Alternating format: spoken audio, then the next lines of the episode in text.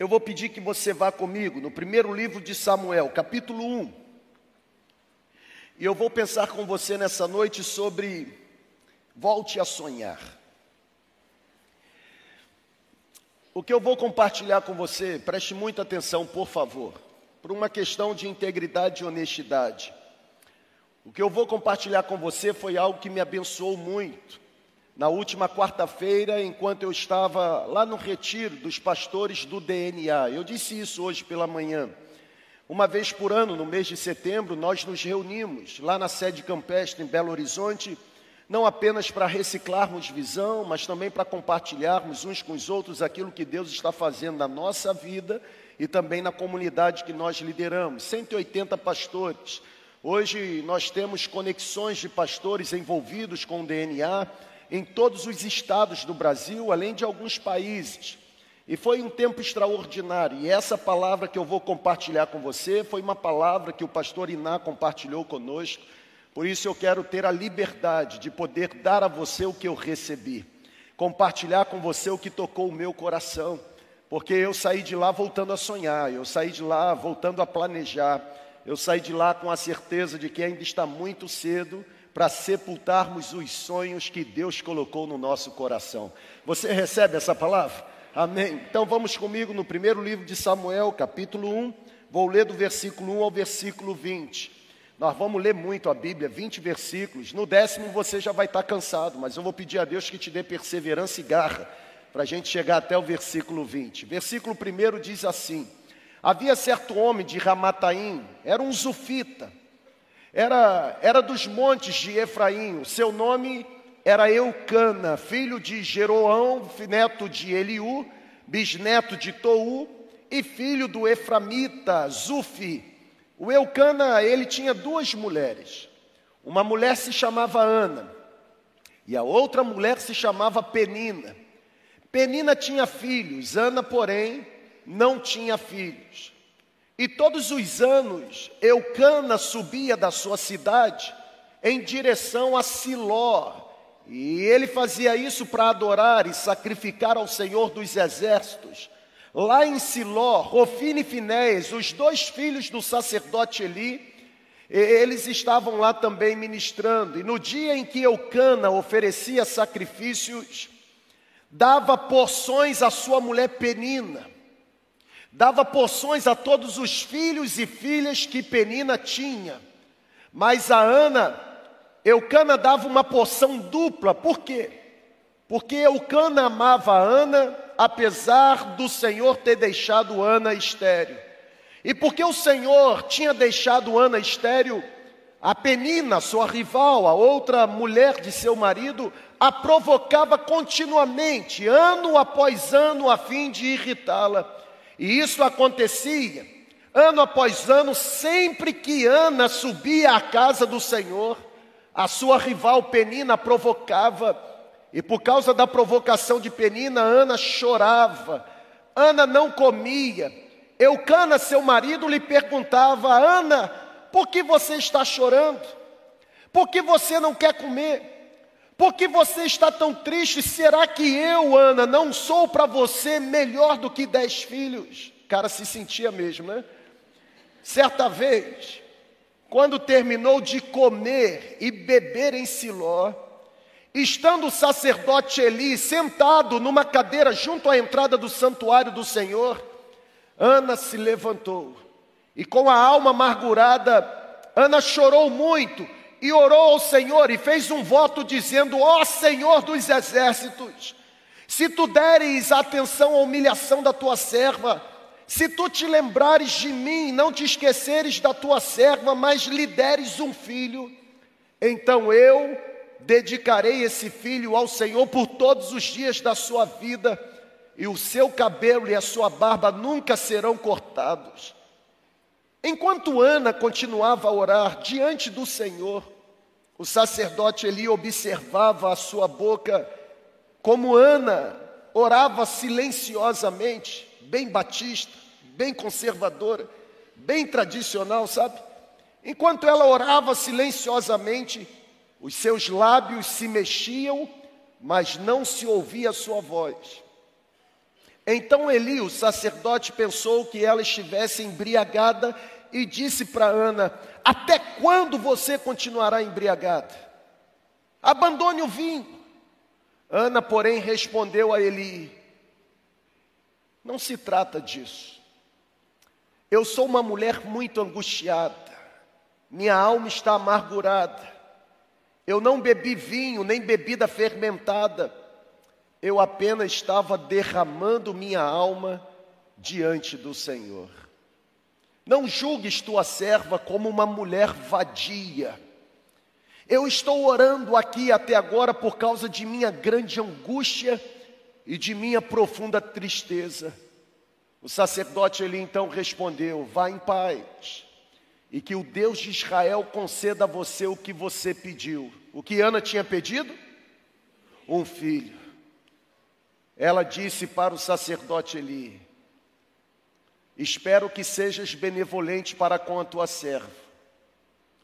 Então Ana seguiu seu caminho e a partir daquele momento se alimentou. O seu rosto já não estava mais abatido. E na manhã seguinte, eles se levantaram, adoraram o Senhor, então voltaram para casa em Ramá. Eucana se deitou com Ana, teve relações com sua mulher, e o Senhor se lembrou de Ana. Assim Ana engravidou, e no devido tempo deu à luz um filho, e deu-lhe o nome de Samuel, dizendo: Este menino eu pedi ao Senhor. Que história linda! Diz a história que três vezes por ano, todo israelita do sexo masculino tinha a obrigação de reunir a sua família e comparecer diante do Senhor, oferecendo sacrifício em Siló. É, é exatamente este pano de fundo do primeiro capítulo do primeiro livro de Samuel. Eucana reúne a sua família, a saber, Penina, com todos os filhos e filhas, e Ana, sua mulher estéril. E Eucana então sai de Ramá e vai em direção a Siló. Por quê? Porque Eucana precisava fazer o que a tradição determinava, Eucana precisava oferecer o sacrifício ao Senhor. Olhar para o capítulo 1 do primeiro livro de Samuel é encontrar uma família respeitável, é encontrar uma família temente a Deus sendo marcada pela infertilidade. Olhar para o capítulo 1 do primeiro livro de Samuel é estar frente a frente com a realidade de uma família abençoada, uma família temente, uma família religiosa, mas uma família marcada pela dor da esterilidade. Eucana tinha duas esposas, a Bíblia diz que Penina tinha filhos e filhas, no entanto, Ana não tinha filhos. A esterilidade naquela época era considerada uma vergonha. A infertilidade naquela época era considerada uma maldição, era considerado um fracasso, e a Bíblia diz que Ana era obrigada, ano após ano, conviver com as zombarias de Penina. Tem uma coisa aqui que eu quero destacar. Na verdade, existem várias coisas que eu quero destacar, mas o primeiro destaque que eu faço é exatamente o fato do texto bíblico dizer que a esterilidade de Ana não era resultado de patologia. O versículo 5 desse primeiro capítulo diz que a esterilidade de Ana era uma decisão divina. A Bíblia diz que o Senhor havia deixado Ana estéril. E é interessante porque quando você olha para a vergonha, para a frustração, para a humilhação, e você encontra a Bíblia dizendo que a esterilidade de Ana era resultado de uma decisão divina. Pode ser que o seu coração se incline na direção correta, fazendo questionamentos incorretos. Exemplo: considerar a experiência de Ana e abrigar no coração a certeza de que Deus é quem faz todas as coisas do jeito como deseja, porque Ele consegue enxergar o que nós não conseguimos enxergar. Sabe, gente, Deus é o Senhor da história. Eu posso ouvir um amém por isso? Deus é o Senhor da história, é Deus quem conduz a história, é Deus quem dirige a história. A Bíblia diz que Deus é o oleiro e nós somos meramente o barro. Deus tem o direito de pegar a nossa vida, como pegou a vida de Ana, e moldar a nossa vida para os seus propósitos. Ah, os propósitos de Deus são bons, os propósitos de Deus são belos, os propósitos de Deus são sábios. Os propósitos de Deus são cheios de amor, embora em muitos momentos não consigamos entender o que Deus está fazendo. A história de Ana, relatada nesse primeiro capítulo do livro de Samuel, é, é um ótimo exemplo de que é possível voltar a sonhar. Sabe, Ana era uma mulher estéril. E sendo estéril, Ana tinha o sonho de ser mãe, de ter um filho. Deus podia realizar o sonho de Ana. Mas quando eu olho para esse texto, uma impressão que eu trago comigo é que, apesar de Deus ter capacidade de realizar o sonho de Ana, para Deus importava mais realizar o sonho dele na vida de Ana. Eu quero olhar para a experiência de Ana e quero destacar alguns destruidores, alguns assassinos de sonhos que convivem conosco e que teimam permanecer à nossa volta, destruidores e assassinos que perturbaram a vida de Ana, tentando sufocar em Ana essa capacidade de manter o sonho, o sonho vivo. Preparado para receber? É possível que alguns assassinos ou destruidores de sonhos estejam ameaçando você hoje. Mas que bom que você está aqui. Porque eu subo aqui com uma palavra que me abençoou na última quarta-feira e eu quero despejar sobre você mesmo. É possível no Senhor voltar a sonhar. O primeiro inimigo, o primeiro destruidor de sonho que devemos lutar contra ele, a fim de que o nosso sonho se mantenha vivo, é o que eu vou chamar de provocação. Preste muita atenção nisso. O versículo 6 diz que, porque o Senhor tinha deixado Ana estéril, versículo 6, porque o Senhor tinha deixado Ana estéril, Penina, sua rival, provocava Ana continuamente a fim de irritá-la. Pessoal, olha para cá, por favor. Penina não era uma mulher espiritual. Não era.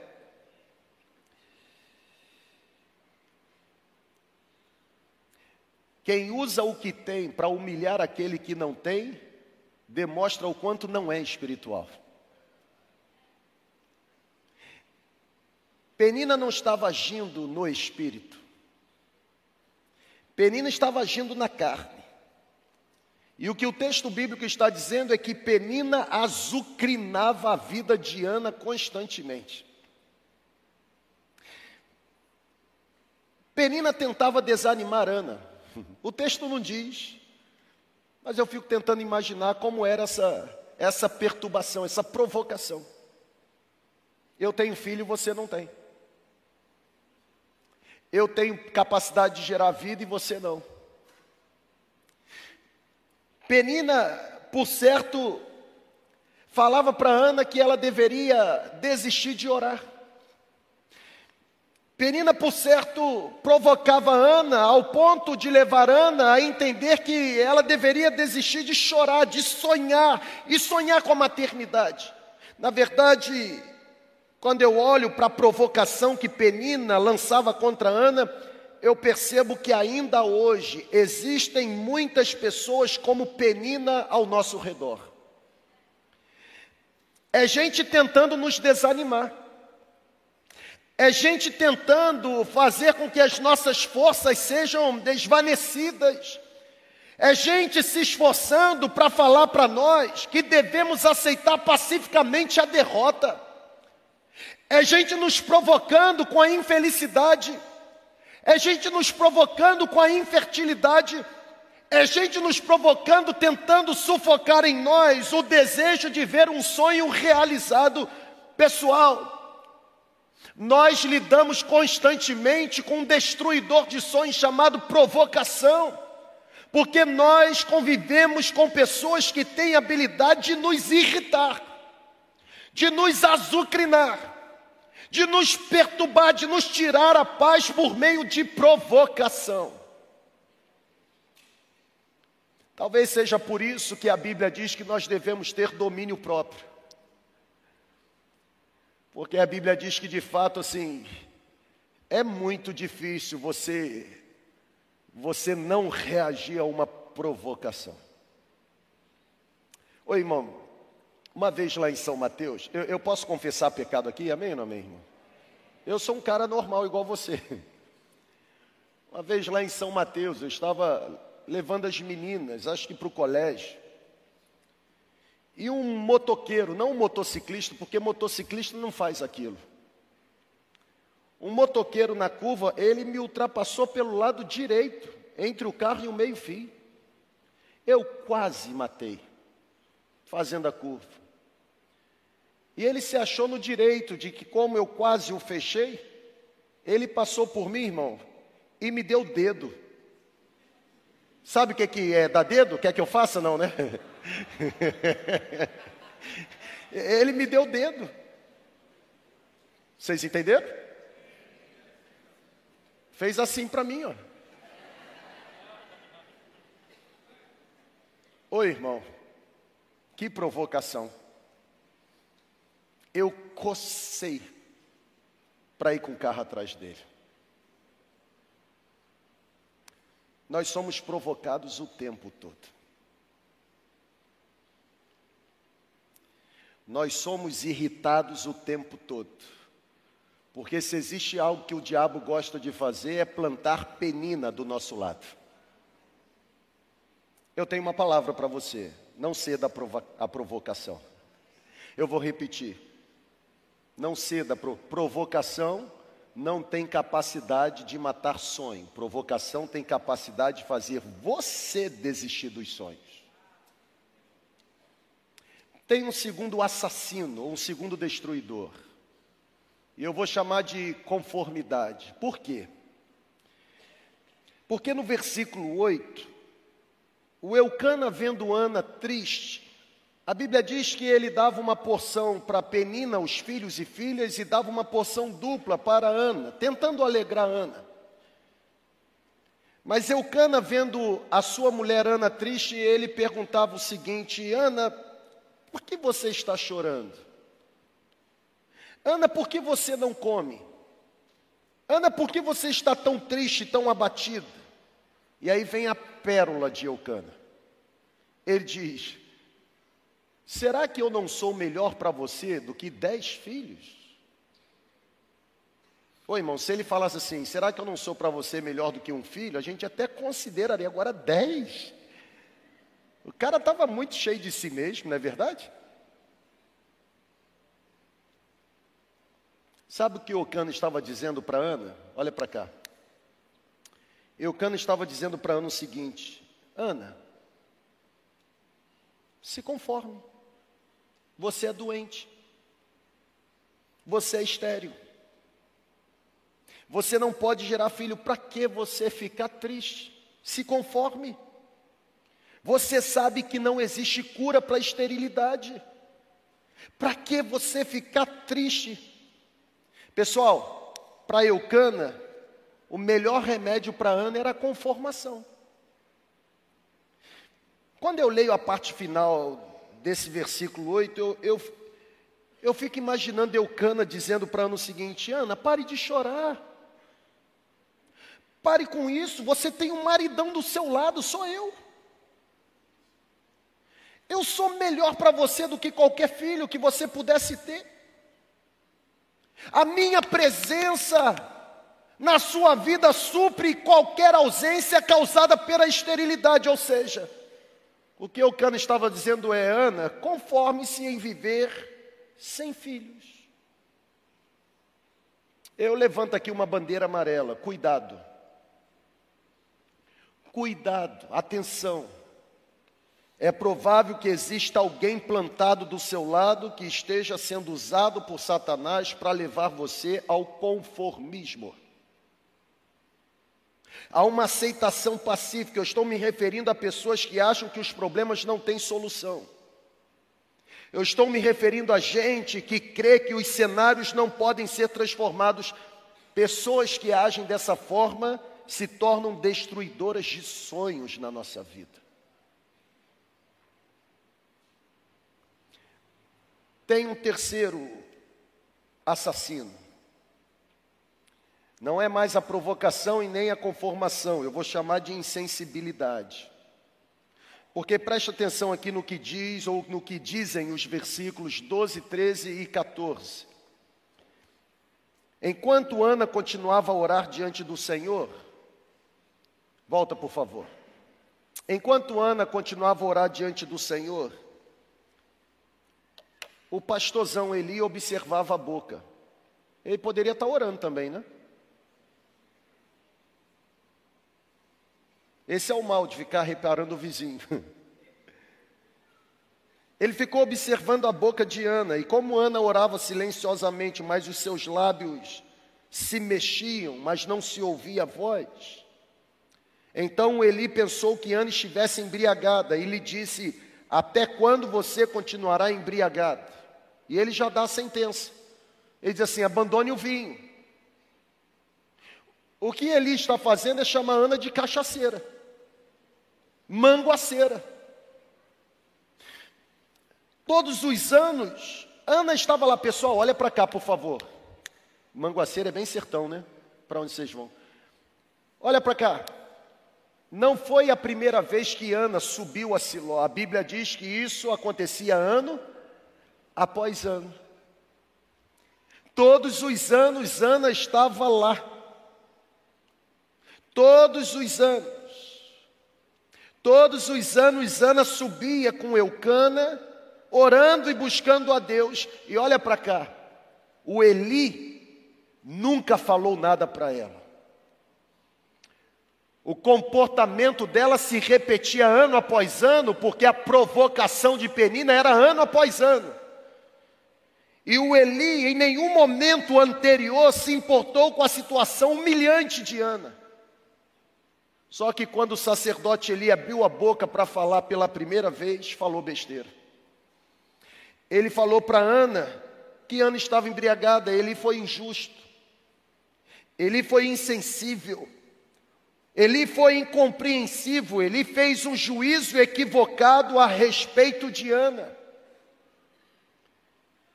O impressionante aqui nesse ponto, olha para cá, é que Ana não responde à insensibilidade de Eli com estupidez. Isso aqui me pega. Porque eu tenho dito para vocês e tenho tentado aplicar na minha vida: combater tolo com tolice é se tornar tão tolo quanto. Ana não revidou a provocação de Penina, como Ana também não revidou com estupidez a insensibilidade de Eli.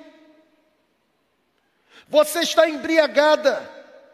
Ana não agiu com aspereza, pelo contrário, o comportamento de Ana foi marcado por sensatez. Ana não deixou que uma palavra errada ou atravessada proferida pelo sacerdote Eli, por aquele homem sensível, Ana não permitiu que qualquer palavra penetrasse no seu coração. Ana não se permitiu ser contaminada com o veneno da amargura. A Bíblia diz que Ana respondeu com sobriedade a insensibilidade. Como a gente precisa melhorar. Ainda estão aqui ou já foram? Quarto destruidor de sonhos. Estão anotando? Provocação, conformação, insensibilidade. E qual é o quarto? Um, dois, três e já. Desânimo. Pense comigo sobre a situação de Ana. Dentro de casa, tinha uma mulher chamada Penina que azucrinava a sua vida. Quando vai para o prédio da igreja orar, tentando aliviar o coração, encontrava um pastor insensível que a chamava de bêbada. Sai do prédio da igreja e volta para casa, encontrava o marido que chamava constantemente de doente e falava que ela deveria se conformar com a derrota porque nunca iria conseguir ser curada. Que vida difícil, irmão. Porém, a Bíblia diz que em nenhum momento Ana se dobrou diante do desânimo. Pelo contrário, a Bíblia diz que Ana foi perseverante. Sabe por quê? Eu tenho aprendido que o desânimo geralmente é um abatimento causado por circunstâncias ruins, inesperadas. Você investe, investe, investe, investe, e daqui a pouco você diz assim: ah, cansei, desanimei. Eu tenho que crescer muito nisso, porque eu tenho pouquíssimas virtudes e um tantão de defeitos. E entre os tantos defeitos que eu tenho, eu, quando desanimo, eu desisto. Eu, quando desanimo, eu, eu entrego os pontos. Oi, irmão. Enquanto eu estou na luta, pode ter certeza, eu estou me importando.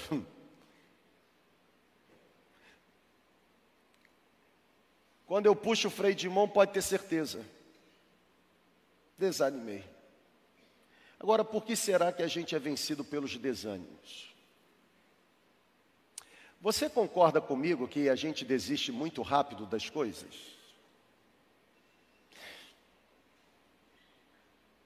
O desânimo obscurece a nossa fé. O desânimo, ele anula as nossas forças.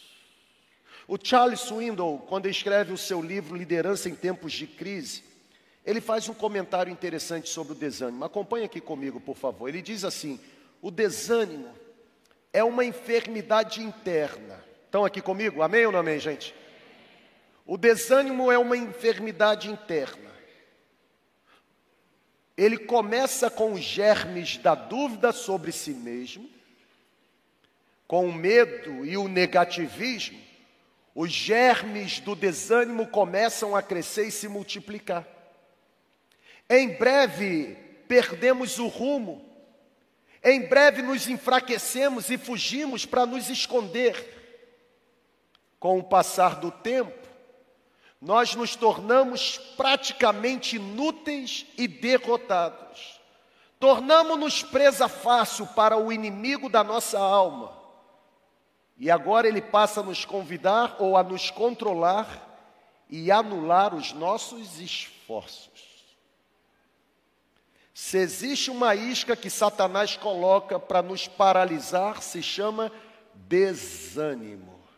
Mas eu quero, no poder do Espírito Santo, levantar a minha voz em sua direção e dizer que aqueles que são fortalecidos pela graça do Senhor não se cansarão, pelo contrário, subirão com asas como águia, correrão e não se sentirão exaustos, caminharão e não se sentirão fatigados, porque a presença do Senhor renovará as nossas forças. Eu vou concluir. E eu concluo dizendo para você o seguinte: vencer os destruidores do desânimo, ou melhor dizendo, vencer os destruidores de sonhos, exige, num primeiro momento, perseverança. Nós falamos sobre isso na segunda celebração do domingo passado. Vencer os destruidores de sonhos, segundo momento, exige foco, decisão, senso de propósito mas vencer os destruidores de sonho num terceiro momento exige exige fé. Eu quero desafiar você a resgatar no poder do Espírito Santo nessa noite. Irmão, receba essa palavra. Eu quero desafiar você a resgatar no poder do Espírito Santo nessa noite todo e qualquer sonho que você já decidiu colocar no arquivo morto da sua história. Pessoal, Deus está falando com a gente aqui agora. Eu quero começar a ouvir o barulho de gavetas sendo abertas e pastas de arquivos mortos sendo abertas e sonhos sendo resgatados. É possível voltar a sonhar pelo poder de Deus. É chegado o tempo de você voltar a sonhar. Você recebe essa palavra? Você não pode desistir dos seus sonhos. Recebe, irmão. Você não pode desistir dos seus sonhos. Na verdade, me permita ser mais incisivo, mais duro. Você não está autorizado a sepultar os seus sonhos na cova das impossibilidades. Não está. Eu vou repetir, que seja calada toda voz de penina no seu ouvido agora. Que seja repreendida toda provocação que seja repreendido todo abatimento pela insensibilidade, que seja arrancado de você todo o espírito de conformismo. Você não está autorizado a sepultar os seus sonhos na cova das impossibilidades. Os sonhos não se realizam de primeira, você precisa continuar. Não passou no Enem ano passado, não tem problema, vai passar esse ano, continue estudando. Ô irmão, em nome de Jesus, Deus está falando conosco, é hora de nos levantarmos. Nós não fomos arrancados do lamaçal do pecado pelo poder de Jesus para ficarmos abatidos pelo caminho. Existe um poder sobrenatural que opera em nós. É hora de erguer os olhos para o monte. É hora de nutrir o coração com fé. Os seus sonhos não podem morrer. Se foi Deus quem deu, você deve alimentar os sonhos com o calor da presença do Espírito Santo. Talvez alguns dos seus sonhos foram perdidos ao longo do caminho. É possível que alguns sonhos que você já teve tenham se transformado em pesadelos. Porém, eu creio que o Deus dos impossíveis tem poder suficiente para ressuscitar hoje todo sonho. Eu creio, irmão. Eu creio. Eu creio que o nosso Deus tem poder para chamar à existência as coisas que não existem, porque não existe nada demasiadamente difícil para Ele fazer. Eu quero começar a ouvir o barulho da pá, tirando a terra.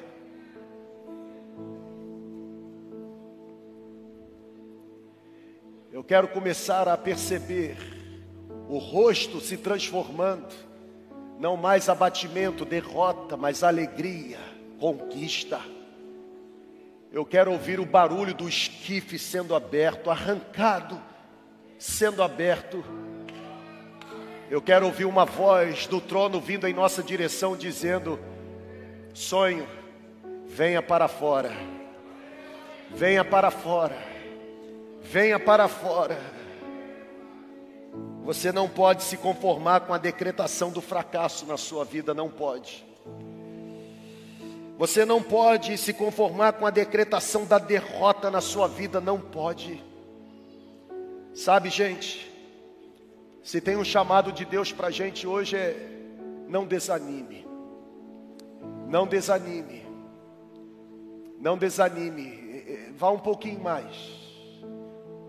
Você consegue aguentar um pouquinho mais, não desanime. Para que desistir? Você ainda, você ainda não chegou na metade do percurso. Fique calmo. Fique calmo. Deus está falando com alguém aqui? Fique calmo. Não desanime. Espere em Deus. Não desanime. Ainda que contra você existam destruidores de sonhos, não desanime, porque tudo é possível aquele que crê. Volte a sonhar, irmão. Volte a acreditar. Tenha bom ânimo. Seja renovado pelo poder de Deus nessa noite. Como dizem as palavras do apóstolo Paulo em Gálatas capítulo 6, versículo 9: E nós, Gálatas capítulo 6, versículo 9. E nós não nos cansamos de fazer o bem. Não nos cansemos de fazer o bem, pois no tempo próprio colheremos se não desanimarmos. Ô irmão, olha para cá, por favor. O sonho não se realiza de primeira, aprenda isso. Nós não nos cansamos de fazer o bem, pois no tempo próprio colheremos se não desanimarmos. Três verdades nesse texto para terminarmos. Fique em pé, por favor. E receba, em nome de Jesus, irmão. Eu sei que esse negócio de receba virou um jargão, mas aqui, ó. Me permita, receba, irmão, em nome de Jesus. Eu tinha, eu tinha uma ovelha lá em São Mateus que quando eu falava assim, receba em nome de Jesus, dizia assim, peguei. Pegue, irmão. Recebe. Mas recebe mesmo. Volte a sonhar. Três verdades no texto, coloca na tela, por favor.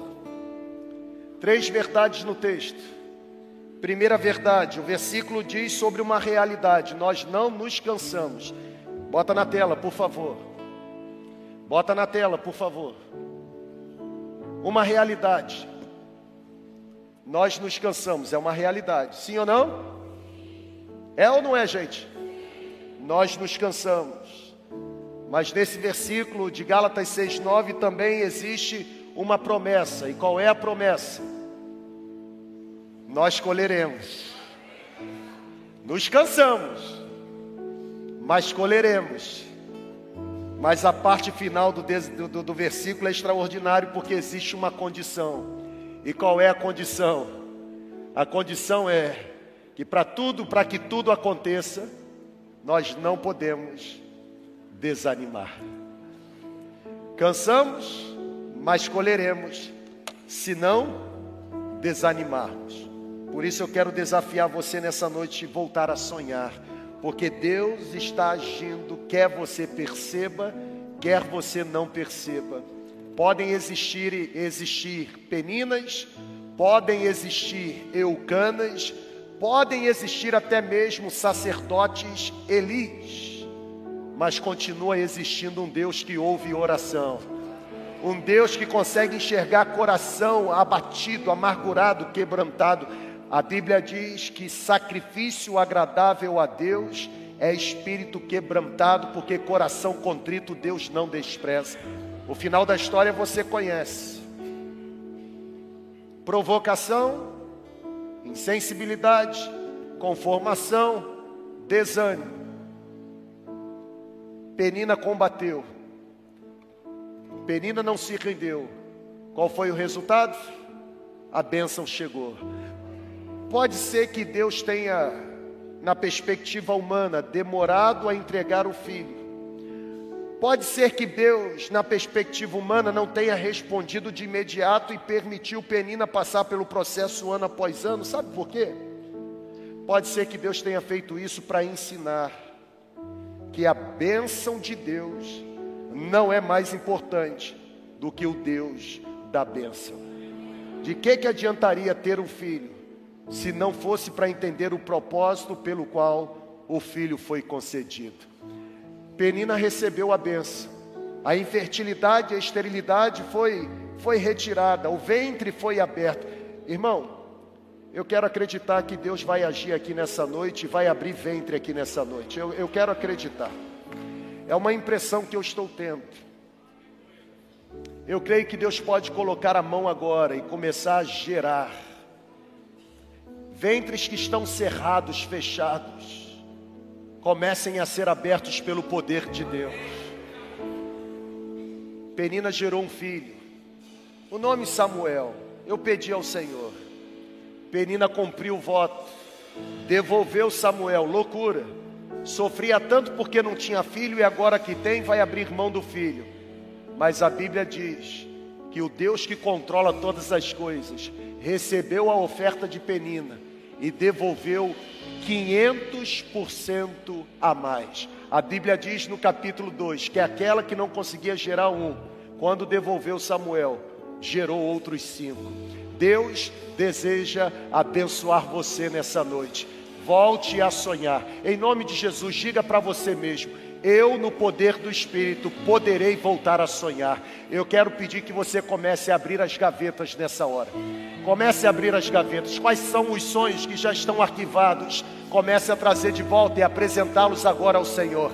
Eu tenho um sonho de me tornar uma pessoa melhor. Eu tenho um sonho de passar num concurso. Eu tenho um sonho de me casar. Eu tenho um sonho de fazer um seminário. Eu tenho um sonho de liderar uma célula. Eu tenho um sonho de exercer um ministério pastoral. Eu tenho um sonho de aprender um instrumento. Eu tenho um sonho de me formar. Eu tenho um sonho de abrir a minha empresa. Sejam lá quais forem os seus sonhos, Deus tem poder de torná-los realidade. Eu quero pedir que você comece a apresentá-los agora ao Senhor. Você pode fazer isso agora. Comece a apresentar. Eu tenho um sonho de ter a minha vida financeira é, é, equilibrada, controlada. Eu tenho um sonho de ver a minha empresa prosperar tanto para que eu possa abençoar mais pessoas. Sejam lá quais forem os seus sonhos, Deus tem poder de concretizá-los. Você precisa crer nisso agora.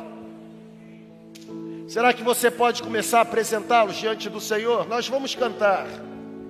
E enquanto nós estivermos cantando, eu quero poder começar a ouvir barulhos de gavetas sendo abertas. Você não está autorizado a manter no arquivo morto da sua história os sonhos que Deus te entregou.